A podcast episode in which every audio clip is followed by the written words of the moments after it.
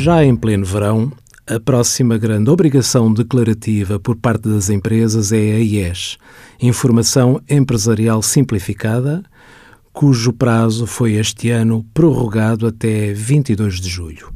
Este ano surgem algumas novidades para as empresas que, que se classifiquem como microentidades, resultado de um esforço legislativo de simplificação. Uma dessas alterações é a dispensa do relatório de gestão por parte das microentidades, assim como a dispensa de elaboração do anexo às demonstrações financeiras. Os campos numéricos relativos ao anexo devem, no entanto, ser sempre preenchidos.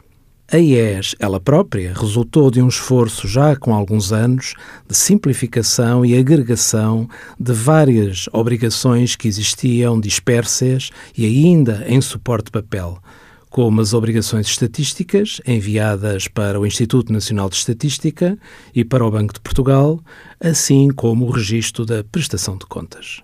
Embora possa ser considerada uma obrigação que pode consumir muito tempo, não devemos esquecer a sua importância, como, por exemplo, para o reporte estatístico para o Instituto Nacional de Estatística. Envie as suas dúvidas para conselhofiscal.tsf.occ.pt.